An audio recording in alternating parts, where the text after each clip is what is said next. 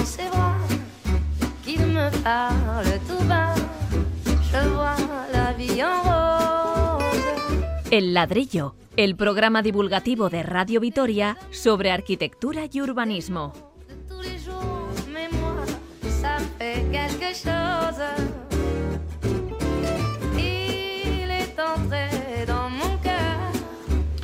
A vueltas con nuestro teatro principal. En su día se especuló no solo con una reforma, sino con una gran ampliación utilizando el contiguo edificio ópera, que hace décadas fue el impresionante Cine Besa. Vamos a conocer y soñar con esta posibilidad.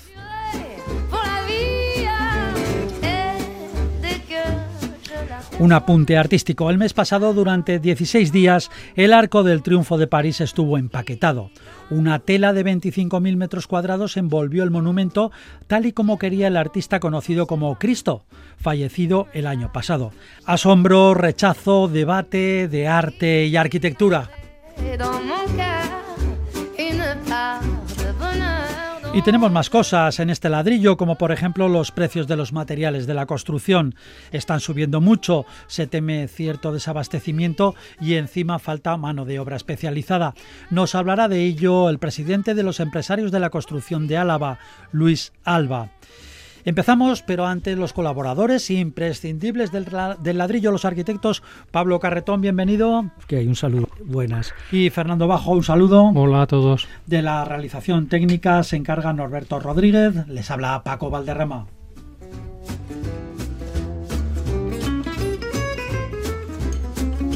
Y por supuesto tenemos un hueco para quienes nos escuchan y quieren contarnos algo.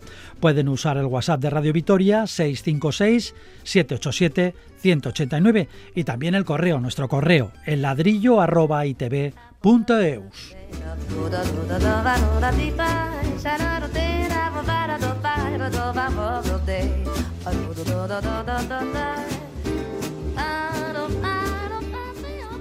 Bueno, pues empezamos con todo esto. Llevamos años a vueltas con las obras de reforma del teatro principal.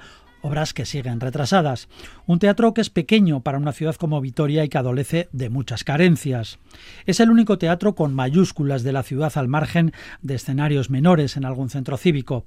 En su día, el ayuntamiento sondeó la posibilidad prácticamente imposible, por su coste y complicación, de ampliar el teatro con el edificio colindante, el Ópera, donde en su día estuvo el impresionante Cine Besa y que ahora está dedicado a oficinas alquiladas. Eso sí sería un teatro digno de la capital de Euskadi. Sí, la verdad es que lo del principal es uno de esos temas recurrentes, ¿no? Que en esta ciudad de vez en cuando pues salen a flote, ¿no? Y todos comentamos qué puede pasar con ello, ¿no? Es cierto que, necesita una remodelación importante, pero yo diría que es una remodelación estructural lo que necesita realmente, ¿no? Porque las dos obras que se han hecho a lo largo de su historia, 49 y 92, creo que son, pues fueron más bien epidérmicas al respecto, ¿no? Y yo creo que lo que necesita es realmente una actualización a nivel de maquinaria, de escenografía, de torre escénica, de todas esas cuestiones que no vemos normalmente, pero que son las que hacen que un teatro funcione. ¿no? Y yo creo que ese es el, el reto principal de este, de este teatro. ¿no?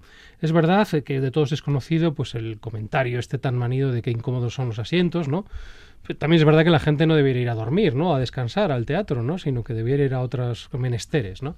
Pero yo creo que lo que habría que fijarse realmente es eh, un teatro del siglo XXI que es lo que necesita para seguir siendo un equipamiento cultural pionero. Y yo creo que la cuestión es menos la que afecta a lo que es la audiencia o el patio de butacas o las distintas decoraciones y es mucho más a la infraestructura que hace que las obras funcionen.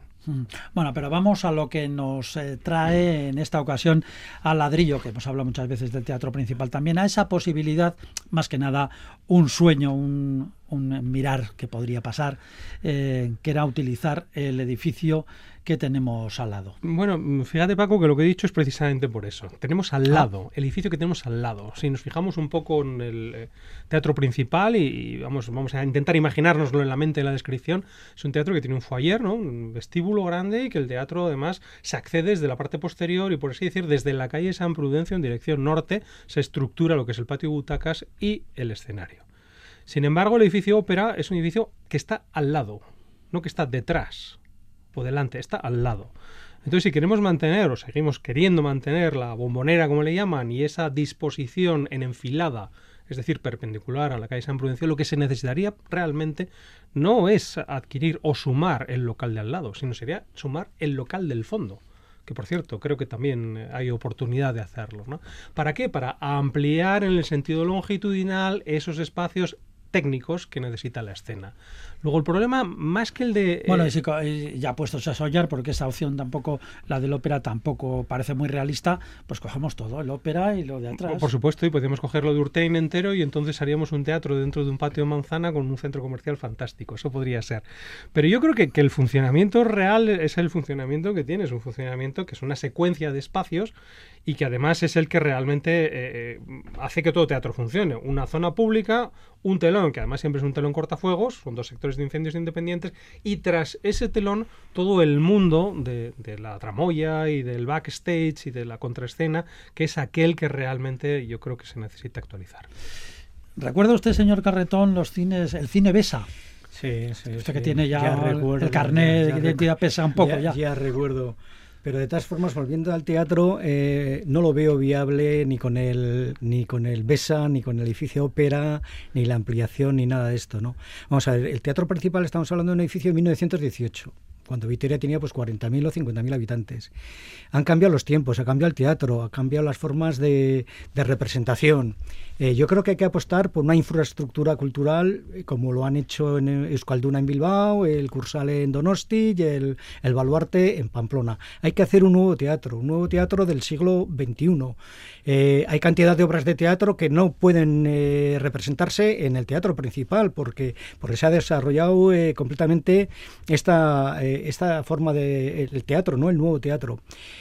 no cabe el, el, la Orquesta Sinfónica de Euskadi ni el Orfeo ni cualquier orfeón que venga a hacer alguna eh, eh, actuación, ¿no? Alguna, alguna sinfonía. No caben al completo. al completo. Al completo, o sea, no caben eh, los grandes ballets que están ya de gira por toda Europa, o sea, han cambiado, la cultura del teatro ha cambiado tanto que, se necesita un, nuevo, un nuevo edificio, un nuevo teatro. No estoy hablando de la Liga de las Óperas, que no es la Liga de Vitoria, la Liga de Vitoria es una liga de ese, de ese teatro, de ese teatro del siglo XXI.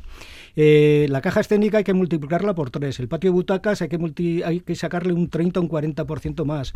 Los accesos de camiones eh, no funcionan en la calle San Prudencio, no funciona la accesibilidad de la, gente. O sea, tiene tantos hándicaps y, y, yo creo que habría dejarlo como una especie de teatro del siglo XX, de lo que era, para esas, eh, esas eh, representaciones de, teatro pequeño, de teatro de comedia pequeño o de, o de música de cámara, ¿no? O sea, mantenerlo ahí. Pero yo creo que la apuesta es... Eh, estamos estamos invirtiendo en infraestructuras de movilidad, ¿no? Todos sabemos el tranvía, el BRT y tal, pero ¿cuándo le va a tocar la infraestructura de cultura en esta ciudad? Bueno, yo que quería hablar, que nos hablaran ustedes de los cines Besa, del cine Besa, pues, no hay manera. es que no existen. Bueno, ya, pero ya no existen. Ya son unas oficinas. Qué bonita es esta entrada de mármol. Eh, bueno, pero ese edificio está completamente transformado, no, tiene nada que ver con lo que está esperando el propietario a que le hagan una. Es que mm, yo no lo veo, yo no veo. Bueno, pero no me digan nada que no sería precioso entrar al teatro por esa. no, me no. hablar. Yo soy el editor del programa.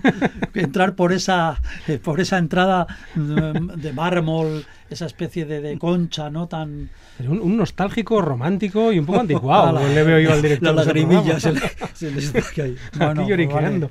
No, no, pues no, yo en eso estoy de acuerdo. Fíjate, y además al hilo de lo que dice Pablo, es muy interesante eh, la cuestión de, los plazos, ¿no? De todas estas cuestiones, ¿no? Hablamos de la remodelación del teatro principal. Eh, ¿Qué vamos a cerrar? ¿El teatro principal durante un año, dos años, lo que duren las obras? Eh, todos somos conscientes de lo que puede suponer eso en pérdida de público o de, vamos a decir, de tensión cultural, ¿no? O sea que quizá probablemente la, jugada perfecta sería el hacer un segundo teatro con otras condiciones en otro lugar, mientras este se remodela y después poner en funcionamiento cada uno de los dos con sus características específicas. Casi nada. O empezar la remodelación de este teatro cuando el otro esté ya en funcionamiento. Exacto. No, Oye, tenemos dos tranvías trenes eléctricos. Esto no, es, Bilbao, no, pero, pero, pero si no es cuestión de eso, o sea, no es Bilbao, pero sí tenemos un tranvía y un BEI. Entonces, no sé, tenemos como todas las capitales de alrededor, menos en estas cuestiones de artes escénicas. Creo que hay una programación cultural que está diciendo no a cantidad de cosas, cantidad de, de de, de, teatros, de compañías de teatro, que es que no caben, no caben en el, en el, en, el teatro principal, en esa caja de... Bueno, ¿y no podemos hablar del antiguo cine Besa?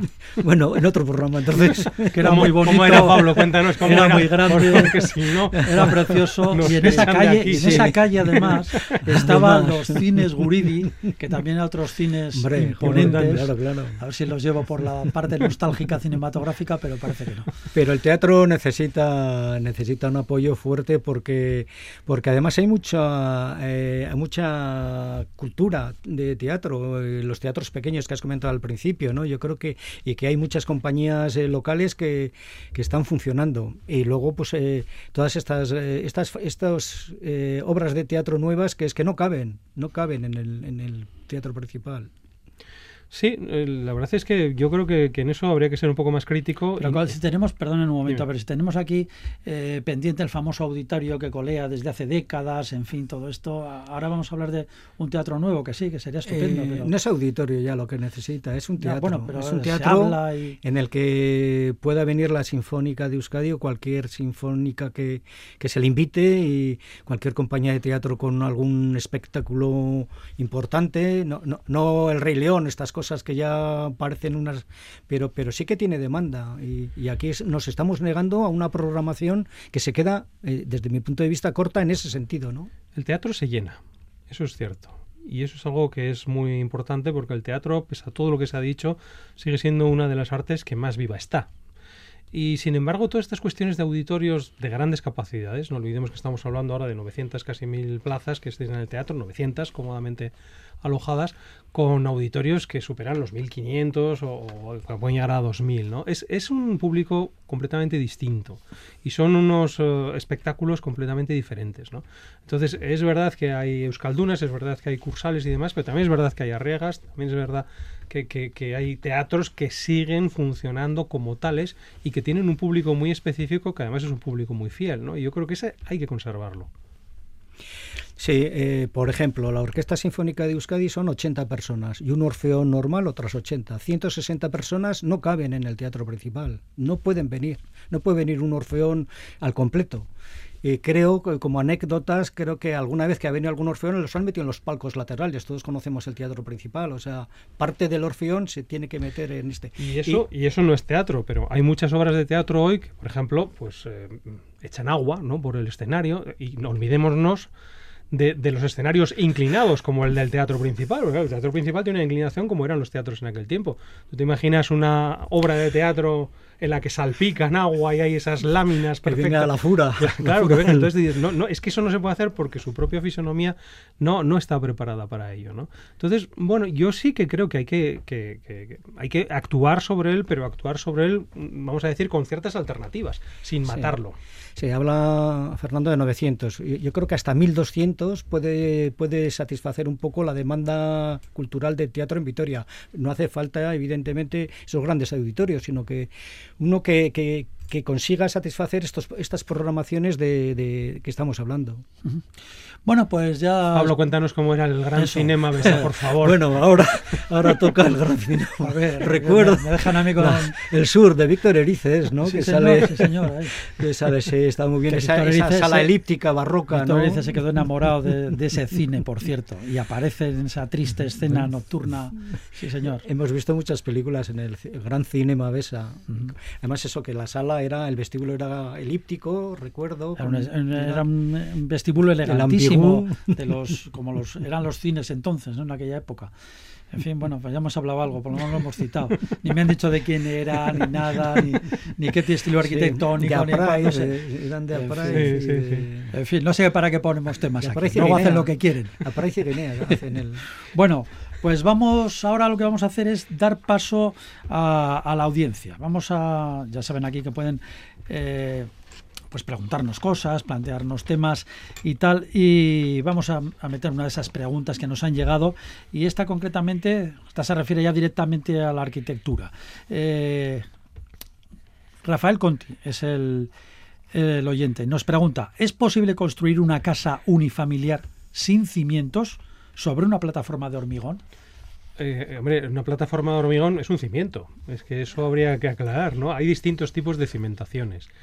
Y una de ellas es la llamada losa de cimentación, que en realidad es esa losa de hormigón que el oyente está diciendo, ¿no?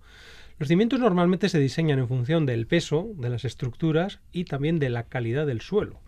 Entonces, depende cómo sea el suelo y depende cómo sean las cargas que el, el propio edificio va a transmitir ese suelo, se diseñan de una u otra manera. Evidentemente una vivienda unifamiliar es probablemente una de las estructuras que menos pesa, ¿no? No es un rascacielos, es una cosa de estas muy pesada, ¿no? Y por tanto muchas viviendas unifamiliares se cimentan precisamente sobre losas de cimentación, que son esas losas de hormigón que se posan directamente sobre el suelo y que reparten correctamente esas cargas sobre el terreno. Es decir, que no hay que excavar y bajar ahí dos Hombre, metros hay, de profundidad. hay que quitar las margaritas y, y la- el forraje, eso sí hay que quitar. hay que- ¿Qué día tiene usted hoy? No, hombre, es que algo hay, hay que rastrear un poco el terreno. claro ya se sí. supone que vamos a quitar las florecillas. Pues eso, eso. Entonces, pues hay que excavar un poco para llegar a un, vamos a decir, a un, a un sustrato uniforme, ¿no? Que, no, que no sea, pues eso, un terreno orgánico, ¿no? Pero, pero sí, sí, se puede cimentar perfectamente una vivienda. Sí, así, ¿no? evidentemente todas las casas tienen su cimentación. Sí. En este caso, cuando habla eh, de, de esa, de esa plataforma de hormigón, yo creo que igual hay que distinguir la, la losa armada, la losa de hormigón armada, que es, de, es el cimiento, ¿eh?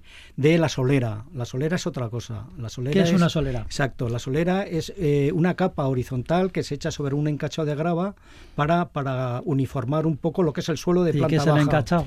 El encachado son, eh, es una grava, son unos cascotes de grava. Nada más que grava. Que es grava. Luego Grava se- lisa y ya está. Exactamente, se apisona, se pone igual una tela, una impermeabilización porque, para que no haya humedad por capilaridad hacia arriba y luego se echa la solera. La solera no es cimentación, es una solera para uniformar Una ese capita suelo. fina de- Es- eso es. de- Puede de tener un mallazo muy sencillo, un mallazo que es, es, eh, es hierro, es un hierro muy sencillo y entonces esa es la solera.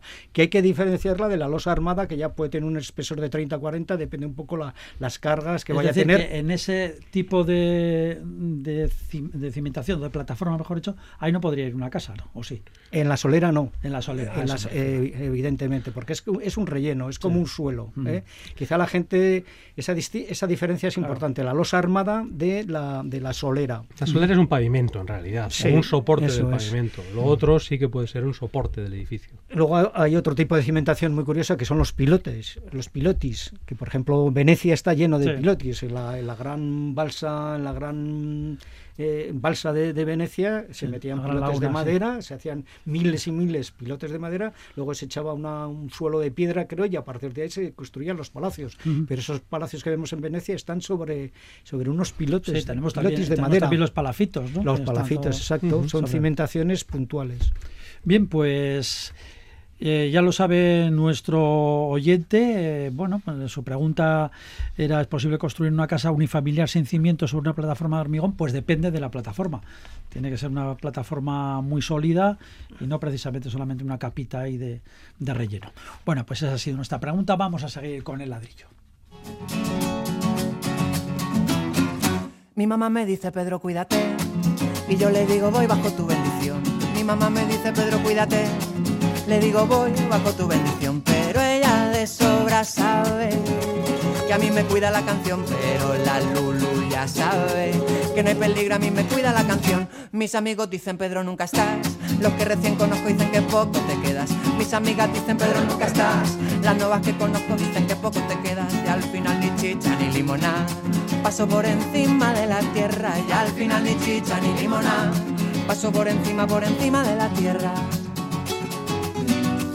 Pero con esto no quisiera confundirles. Pues es la música la máxima en mi vida. Y es que aunque nunca esté de más quejarse, celebro el privilegio y la suerte de mi herida, siempre dando vueltas, vueltas por el mundo. Es tan superficial que parece profundo, siempre dando vueltas, por la vida.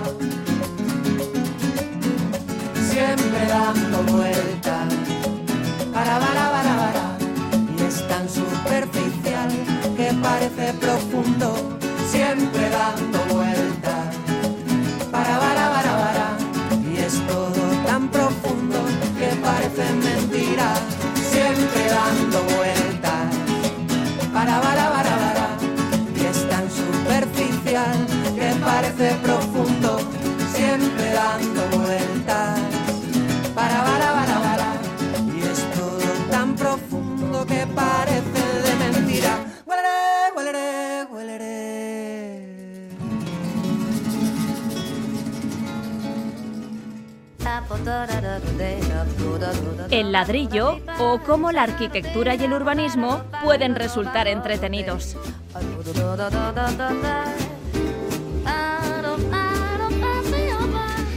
Y aquí seguimos. Ya no es un rumor o una posibilidad, los datos que se suceden lo ratifican.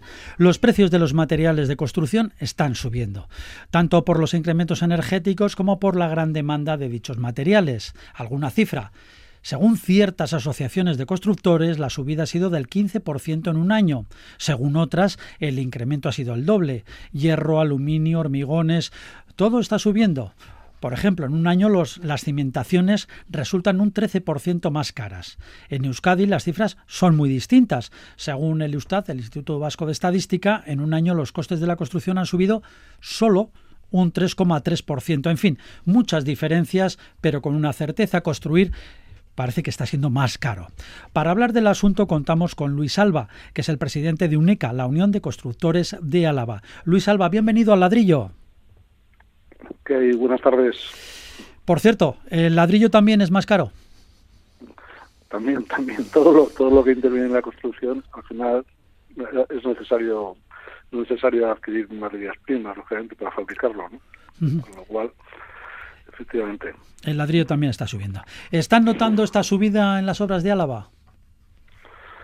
Sí, lo, lo cierto es que, lógicamente, eh, en función de, de de qué de qué sector de la construcción eh, sea el, el, en el que nos encontremos pues nos encontramos con más o sea si es obra civil urbanización o si es promoción de viviendas o es construcción o, o son eh, instalaciones o suministro de materiales pero en todos ellos nuestros asociados están están eh, poniendo en evidencia que efectivamente sus costes están incrementándose en Álava. Eh, quizá en, como conjunto, ¿no? Y esos porcentajes que, que se han hablado en la, en la entrada, ya pues a, a, título de empresa, ¿no? Que también, eh, lógicamente, eh, yo trabajo en una empresa de, de, del sector de promoción y construcción y servicios, pero la construcción de lo que puede ser una vivienda estándar eh, lo que es la parte de construcción, pues puede estar entre el 8 y el 10% según las, las, últimas valoraciones que estamos haciendo nosotros para, para nuevos estudios, ¿no? Que vienen lógicamente derivadas de las de las ofertas que nos hacen los los subcontratistas, ¿no?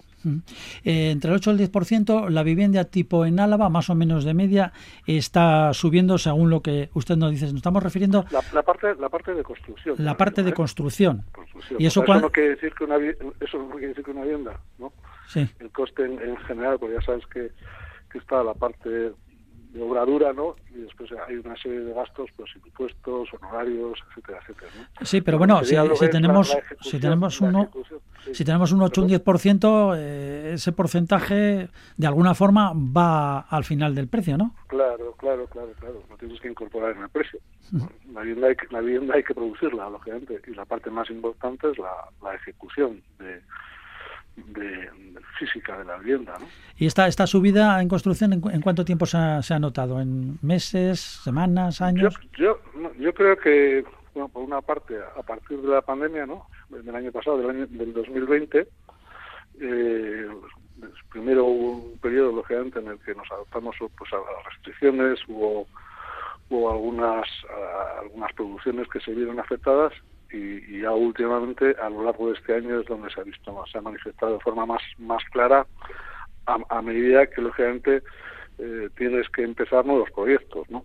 Porque normalmente lo que intentas o lo que se intenta por parte de todos es tener la seguridad de un precio, ¿no? Cuando vas a cometer una obra. Uh -huh. Entonces, eh, como los periodos de maduración de las obras son largos, en la medida en que estás, ¿no?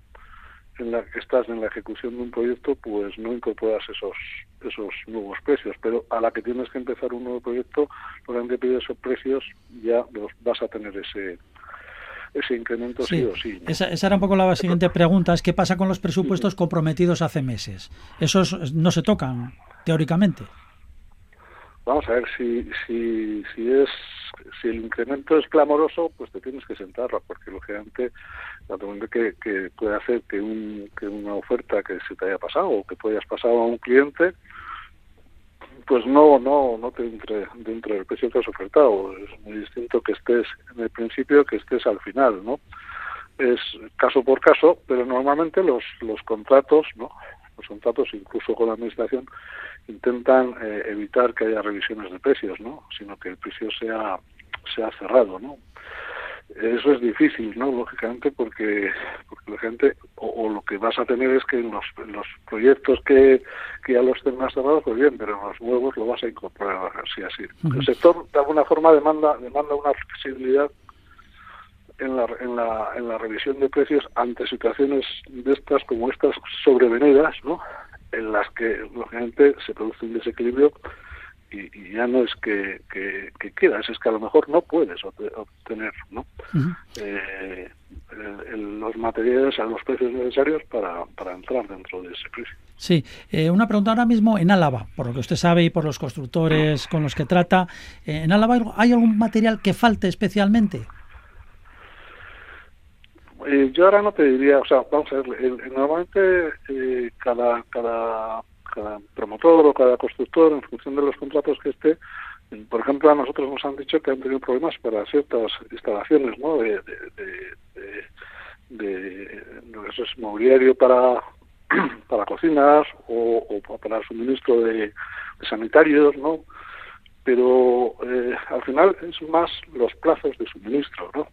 Los que, que se suelen dar, que lógicamente ya no te aseguran que los tengas en un determinado plazo y acostumbrado a los plazos, y mucho menos en los plazos en los que te venían suministrando anteriormente, ¿no?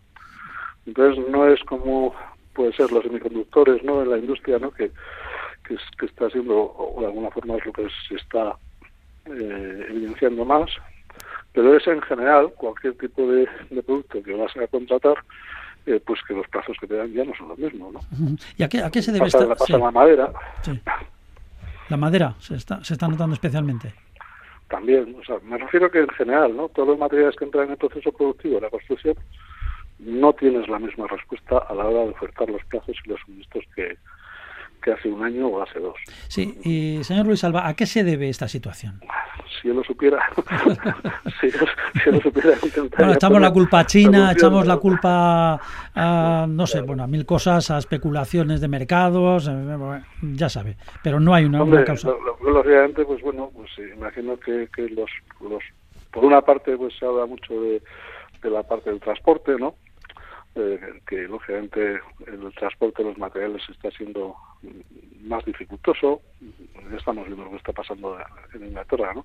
Pero bueno, el, transporte es, es, muy importante. Después, la, la, escasez o, de alguna forma el, la rotura del ritmo de producción que veníamos produciendo, o sea, que se venía produciendo anteriormente, el volver a retomar el, el, el ritmo de producción también con todas las medidas ¿no? tipo sanitario que afecta también a la fabricación. Entiendo yo que, que muchos muchos productores ¿no? de, los, de los materiales o de las materias primas que necesitamos, pues quiere decir que volver a, a, a, retomar el ritmo normal pues va a costar. Esperemos que sea así, que sea más coyuntural que sea estructural, ¿no? porque si no va a ser un problema. Sí. Eh, hola Luis, soy Pablo, que hay un saludo buenas, Oye, buenas. Me gustaría que nos comentases un poco eh, Vitoria. Vitoria, estamos 2021, hemos hecho esos grandes barrios. ¿Hacia dónde tiende la construcción a partir de ahora en cuanto a nueva edificación, rehabilitación o revisión o reformas de estos polígonos industriales que se han quedado próximos como el polígono de Betoño o de Gamarra? ¿Dónde veis vosotros, no sé, este futuro a corto plazo de la construcción, la localización en la ciudad? Bueno, es una pregunta que, me haces y, que conoces, o, vuestros profesionales, ¿no? los arquitectos, conocéis en qué fase del desarrollo del, avance de, de la modificación del plan general se está en Vitoria, ¿no? Y, bueno, eso va a tener lógicamente un plazo hasta que se, en julio me parece que se aprobaron definitivamente las directrices y, hay un plazo para, para, para presentar ya la, lo que es la modificación del plan general. Pero la tendencia que nosotros estamos apreciando es que lógicamente eh, en los barrios lo que es la obra nueva eh, se está produciendo en los barrios eh, que, que, anteriormente eh, pues se habían quedado un poco retrasados como o, barrios o sectores no es la de Chavaleta y, en, sobre todo en la Chavaleta y en Zabalgana no está habiendo más obra nueva tanto de protección oficial como pequeñas promociones libres no sí, sí. Y, y después está lo que es la la rehabilitación o las reformas, ¿no? que está habiendo está habiendo un nivel de licencias pues en línea con los años 2019 2020 incluso mayores. Aquí se produce un poco la, la, bueno, ¿no? la reestructuración. Eh, recientemente se ha publicado la orden de ayudas financieras en la rehabilitación del gobierno vasco, ¿no? que va a potenciar todo lo que son las actividades de rehabilitación, tanto aislada como comunitaria, como de forma integral, ¿no?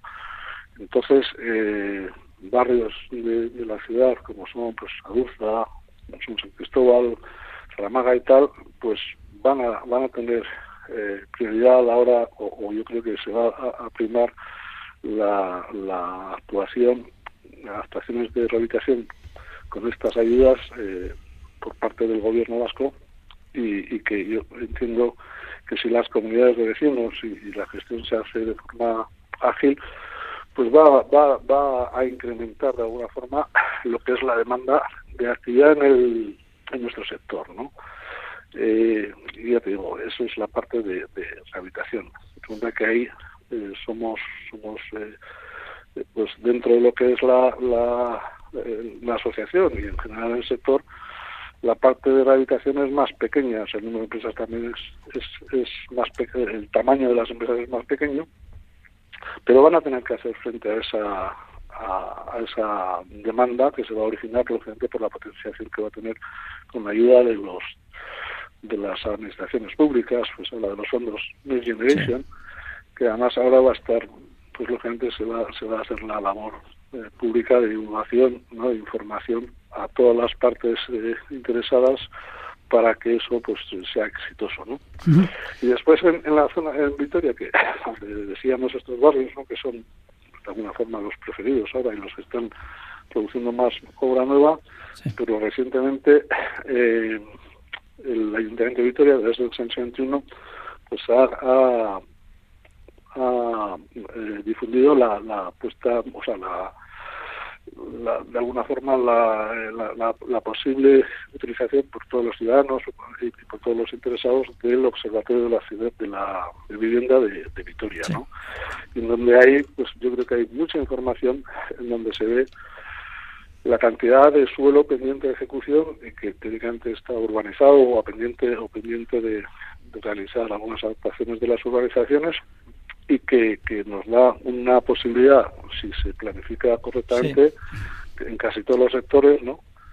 Eh, y de acuerdo con las directrices del plan general, de, de un número de viviendas suficiente para atender la demanda que se está produciendo en estos estos últimos años, que es bastante inferior a la que se produjo hasta, ya sabes, hasta la crisis del, sí, Fernando, 2008. Sí, sí, Fernando. Bueno, buenas Luis. Sí, también quería hacer una pregunta. Yo, quería hacerte una, una, pregunta muy concreta al hilo, además de lo que estás diciendo. ¿no? Ahora vemos eh, los fondos o eso, los, los Next Generation, los Open Gala, es decir, la lluvia de millones que viene de Europa para satisfacer todas esas necesidades, sobre todo en, rehabilitación, en rehabilitación energética, en regeneración, etcétera, etcétera. ¿no? A bombo y platillo todos nuestros responsables políticos anuncian estas, estas lluvias de millones. Como responsable máximo de UNECA y al, al calor de lo que estamos diciendo de que faltan materiales, de que en mano de obra pues tampoco hay ya tantos gremios, ¿vamos a ser capaces de canalizar todas estas grandísimas inversiones y realizar las obras pertinentes? Hombre, eh, como responsable máximo somos una, una, asociación que ya sabes que está compuesta por, por distintas por distintos eh, subsectores, ¿no? y, es una junta directiva la que la que la que está funcionando y trabajando en todas estas todos estos temas. Eh, pero el, otro día, por ejemplo, nosotros estuvimos en unas jornadas que nos invitaron los, los instaladores eléctricos, eh, que se llamaban, eh, el, programa es el CONET, que hacen una vez al año, e hicieron dos mesas bastante interesantes, una movilidad y tal, relacionada siempre con la energía y con la electricidad, lógicamente, pero la segunda mesa eh, era sobre precisamente la energía y la rehabilitación, ¿no?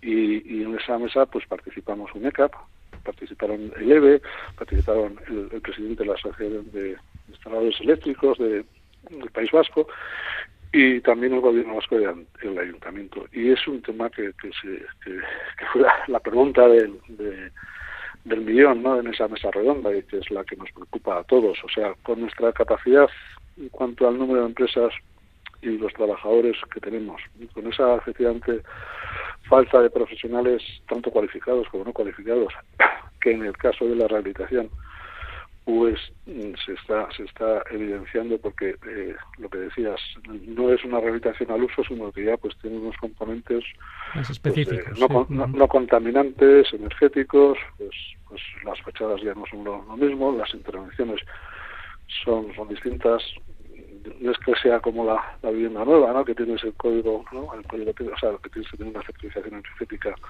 ya para estar en el mercado muy alta, pero también en la rehabilitación estos fondos que vienen de Europa, aparte de los fondos que ya el propio gobierno vasco, que son muy importantes, ¿eh? da a la, rehabilitación y que, que ha, dado un orden de, de, de 12.000 viviendas, 11.000 viviendas rehabilitadas todos los años en el País Vasco, de las cuales pues un 15 o 20% son son en, en Álava, pues esos fondos también, en las, esas intervenciones de, barrios y tal, exigen también un componente de eficiencia energética muy, muy, y además unas acreditaciones de que efectivamente se consigue lo que se está potenciando.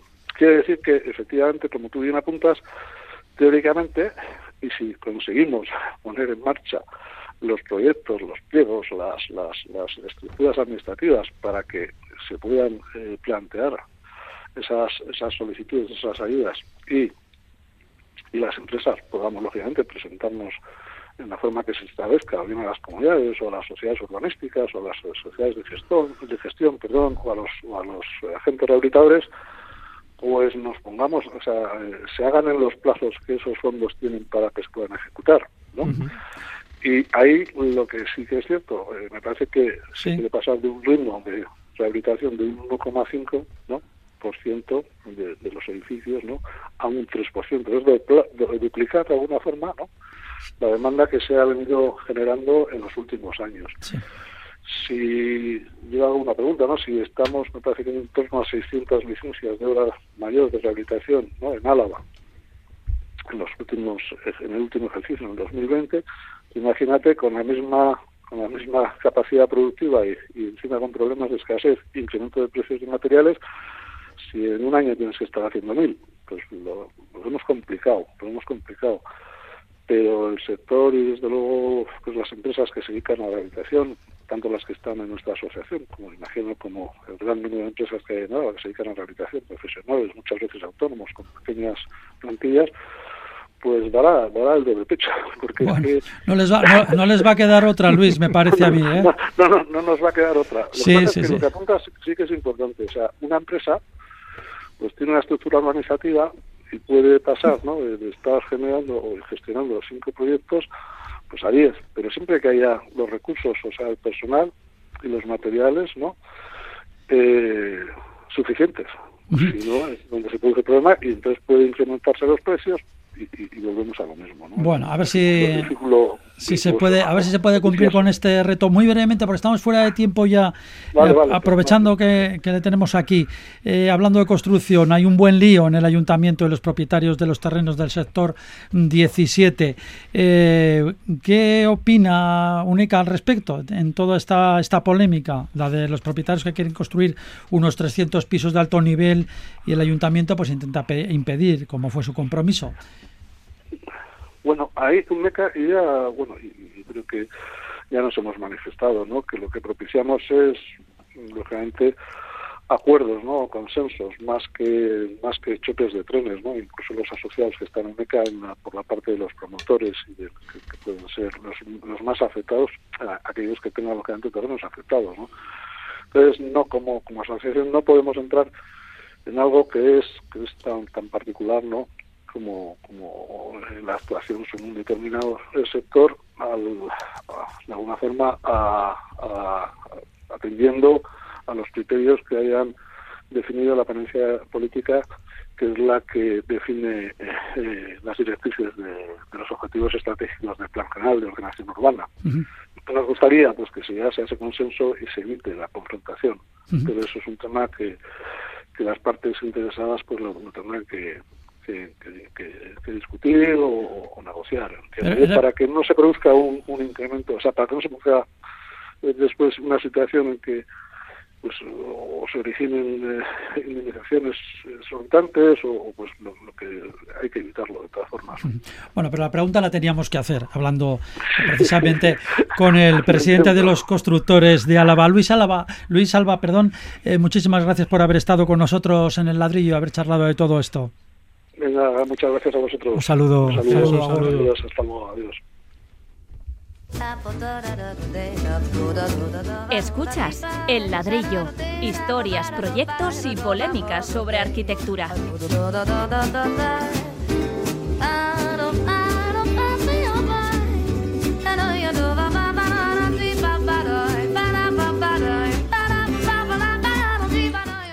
Bueno, pues seguimos aquí en el ladrillo. Hemos hablado con el responsable, o mejor dicho, representante de los constructores de Álava y ahora hablamos de otra cosa. Hablamos de arte, de arquitectura. Cristo, Cristo con CH, es un artista búlgaro de fama internacional que falleció en Nueva York el año pasado. Su trayectoria se ha centrado desde la década de los 60 en un concepto revolucionario en su momento y muy discutido, empaquetar edificios famosos e incluso paisajes. Después de muerto se ha vuelto realidad su sueño más ambicioso, cubrir el Arco del Triunfo, envolverlo con 25.000 metros cuadrados de tela plateada y varios kilómetros de cuerda. En el empaquetado han trabajado 1.200 personas y la obra, que solo ha permanecido 16 días en París, ha costado 14 millones de euros. Es París. Todas las personalidades lo visitaron, eh, polémica, eh, fotografías, publicidad. ¿Qué opinan de convertir los edificios en este tipo de obras de arte efímeras? Bueno, vamos a ver, eh, creo que la trayectoria de Cristo es, muy original, juega con los iconos de la ciudad, sobre todo estos grandes eh, monumentos como el Arco del Triunfo el Reichstag en Berlín. Eh, tiene ese, esa gran fuerza ¿no? de, de de trabajar con unas escalas muy grandes con estos edificios y, y también con un factor eh, que es el tiempo, el tiempo, tiempo de, de, robarnos, entre comillas, robarnos lo que es ese monumento, robarlo y durante un tiempo eh, lo mete en una caja, lo empaqueta, exacto, lo empaqueta y, y desaparece, en teoría desaparece. Y a los habitantes de, de, París en concreto lo que les hace es, es, un golpe, es un choque, ¿no? De, de bueno, eh, os hemos empaquetado, os hemos quitado. Y, y ese, esa, ese, ese, ese, argumento de, de, estas obras de Cristo son los que le hacen verdaderamente original, importante y, y trasciende pues eh, otro tipo de, de, formas de hacer arte. ¿A usted le gusta? Eh, sí, impacta. Estamos hablando de eso ahora. O sea, quiere decir que, que, que, que, la obra que la obra es importante, es buena. Eh, la trayectoria de, de, este escultor junto con su mujer, por cierto, que era una pareja desde empiezan en Nueva York y empiezan a, a, a, empaquetar vitrinas en los pequeños locales. Luego ya eh, sale al paisaje, la naturaleza, que es otro factor importante en sus obras, ¿no? crea eh, grandes eh, muros de toldos, grandes... eh, Incluso alguna isla pequeñita. exactamente, ¿no? Varias islas pequeñitas. está un poco implicado en el land art, ¿no? El, el arte en, en la naturaleza. Entonces creo que, que es muy potente lo que, lo que hace. Bueno, hemos dicho que esa obra en París de 16 días costó 14 millones de euros, casi casi, casi a millón por día, pero hay que decir que las instituciones públicas no pusieron dinero. Este dinero se saca siempre pues de fotografías, de recuerdos, de dibujos que la empresa de este eh, de este artista ya fallecido, pero bueno, sigue funcionando, eh, pues saca a la venta y sin ningún problema, y los derechos y todo esto sin ningún problema cubren ese coste de 14 millones de euros. Bueno, ese, era su mecanismo, ¿no? Vamos a decir, de, de trabajo. La verdad es que, claro, como te venga alguien en el primer momento desconocido y te diga que te va a empaquetar, pues no sé, el Capitolio, pues si Hombre, encima cuesta dinero, el monumento de la Virgen Blanca. Lo cuelgan del palo mayor. Por lo, por lo menos lo que decía es que a usted no le va a costar nada.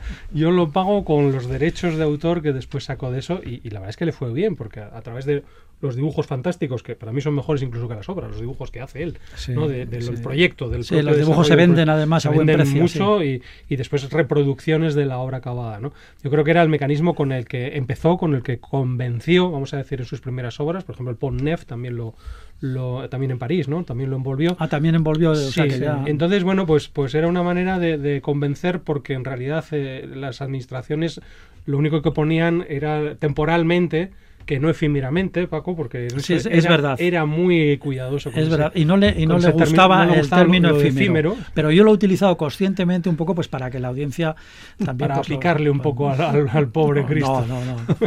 Bueno, tem- temporalmente, como él decía, pues eh, claro, pues al no ser una inversión y sin embargo ser un reclamo de, de mucho turismo, de mucha gente y sobre todo de fama posterior, porque eso quedaba reflejado en publicaciones y demás, pues la verdad es que era, era un marketing muy bueno. ¿no? Ahora, al margen de esto, eh, y, y un poco también eh, hablando del, del arco de triunfo, ¿no?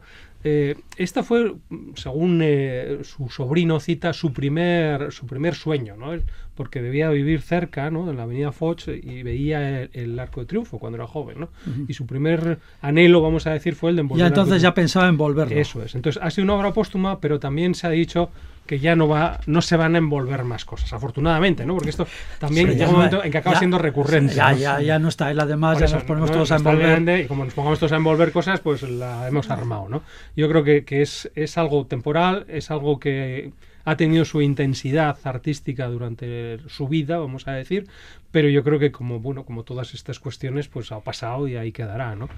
Sí, pero bueno, como decía Pablo, es verdaderamente impactante ver el, el arco del triunfo de París envuelto en una. Hombre, la teoría del objeto robado, del ¿no? que sí, tú sí. ves, es, es uno de los grandes aspectos del arte, ¿no? O sea, lo que Sí. haces es, es robar esos Te das cuenta lo que, lo que y- tienes y luego cuando lo descubres. Esos, paisajes, bien sean naturales o urbanos. En no, este pero caso, también ¿no? incluso no solamente robarlo, sino esa transformación, ver un paquete ahí grande, enorme, eh, de tela plateada con un... Sí, pero bueno, eso quizás es más anecdótico, ¿no? Yo creo que hay otros artistas también que con unas gafas grandes, ¿no? O un, o un patinete gigantesco, ¿no? Bueno, eso es otra Eh, cosa. Quizás sí. esto es más potente. Tiene otro par de obras curiosas. Una es una mastaba en Hyde Park, en London.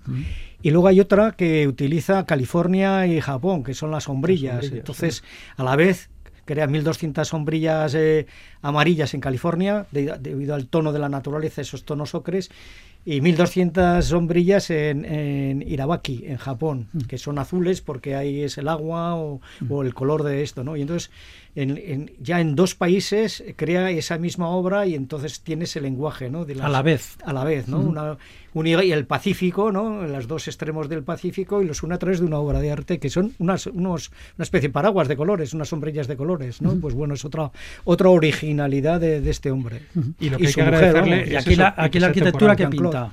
En ese caso no pinta nada, eso es puro, Bueno, puro del lan- paisaje landartismo, ¿no? Como las islas estas de color fucsia Sí. que hace en Florida, ¿no? Que es una especie de islas artificiales también hechas con tejido, que son como unas manchas fucsias en, Sí. en- en el mar, ¿no? Pero bueno, yo creo- lo que hay que agradecerle en todo caso es esa temporalidad, ¿no? O sea, guste o no guste, por lo menos eh, no deja una castaña importante, ¿no? Cosa que otros artistas a veces- Desaparece, a ¿no? veces lo hacen. Una castaña. Desaparece su obra. eh, o Qué, qué- cuidado. artístico concepto tan elaborado El y castaña- sutil. No, ya lo desarrollaremos en el ladrillo, no te preocupes.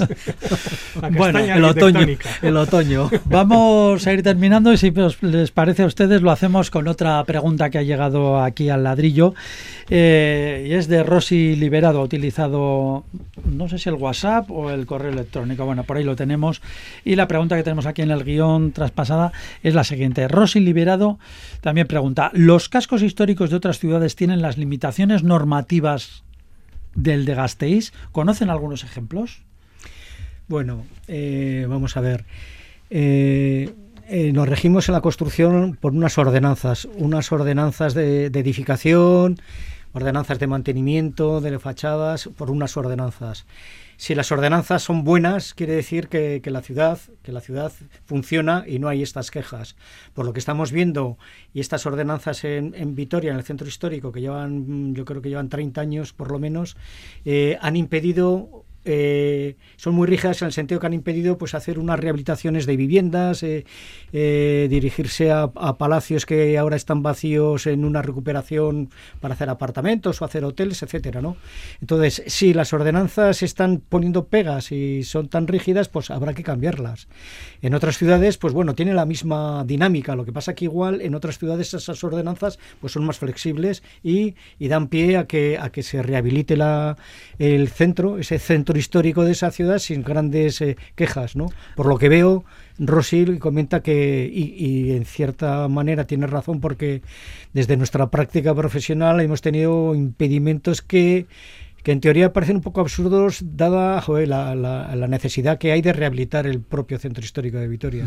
Alguna vez ya hemos hablado también de esto en el ladrillo, desde el punto de vista ya de, de abordarlo de una forma más global. Ahora coincide la pregunta de nuestra oyente. Al hilo de lo que acaba de decir usted, así de paso, cuando ha dicho los eh, palacios que están en malas condiciones en nuestra ciudad, eh, en el casco histórico, eh, convertirlos en apartamentos. Bueno, eh, independientemente de la polémica de si privados, públicos, en fin, todo esto. Sí que es cierto, por ejemplo, que en Italia, en Italia, en muchos pueblos italianos y en pequeñas ciudades del sur y ciudades grandes también, incluso en Roma también, se han convertido palacios en apartamentos, vamos, sin ningún problema.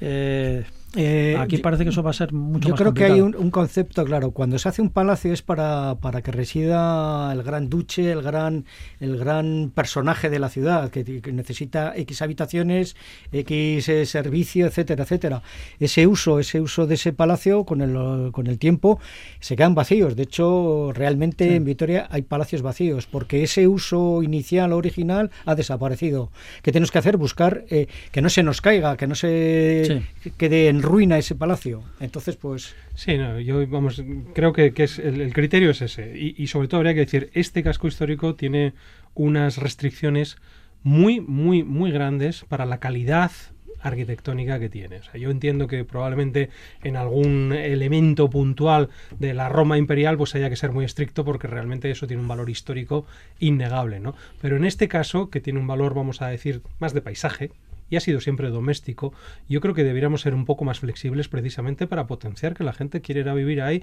y darle las oportunidades y los bienestares que hoy merecen, ¿no? Porque eso de conservar a ultranza, pues es hasta cierto punto anacrónico, ¿no? La gente necesita vivir, la gente necesita las comodidades actuales y más que de poner impedimentos, de lo que se trataría es de ayudarles a poder realizar su proyecto de vida dentro de esos lugares en los que les gustaría vivir. Y lo que hemos dicho antes de lo que ha comentado Pablo, que lo he retomado yo, lo de convertir los palacios, por ejemplo, en apartamentos. No sé si igual de lujo, igual hay que cobrar un, bueno, un dineral, no, no, o igual no, no, tiene por qué, ¿no? No, no, pero sí, sí, pueden ser casi sociales. Si los palacios eran un conjunto de apartamentos, cuando se construyeron un conjunto de apartamentos, ¿no? Las distintas partes de la familia de ese gran eh, personaje que, que, lo construía en realidad eran apartamentos y eso podría volver a ser ahora perfectamente posible, ¿no? Y, sobre todo siendo respetuosos, vamos a decir, con, con sí, la valía del edificio, que es un poco sí, a lo que voy. O sea, uh -huh. no se trata de hacer vivienda especulativa a mansalva dentro de un conjunto sí, arquitectónico catalogado, pero ¿por qué no vamos a seguir manteniendo ese uso residencial adaptándolo a las condiciones actuales? Pues sería fantástico. No estaría nada mal, un apartamento en un palacio con un techo de tres metros, por ¿no? supuesto, por supuesto que sí. Lo que es evidente, un argumento evidente es que si hay palacios vacíos es que algo falla,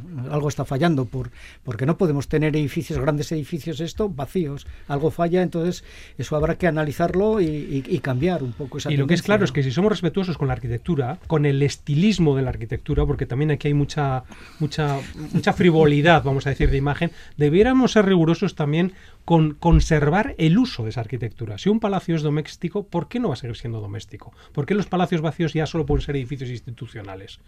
Si fueron domésticos, nunca fueron institucionales, ¿por qué no los seguimos manteniendo como domésticos? Bueno, pues ya ve Rosy Liberado la que ha liado con la pregunta. Esto da para mucho más, casi para un programa, pero sumamente apasionante. Desde aquí intentamos contestarles y si puede ser entretenerles un poquito también, pues todo eh, viene al pelo. Por nuestra parte esto ha sido todo. Fernando Bajo, Pablo Carretón, los arquitectos del ladrillo. Muchísimas gracias por estar con nosotros. Gracias, un placer. Un saludo. A ustedes por escucharnos y hasta el próximo programa. Sigan aquí en Radio Vitoria Agur.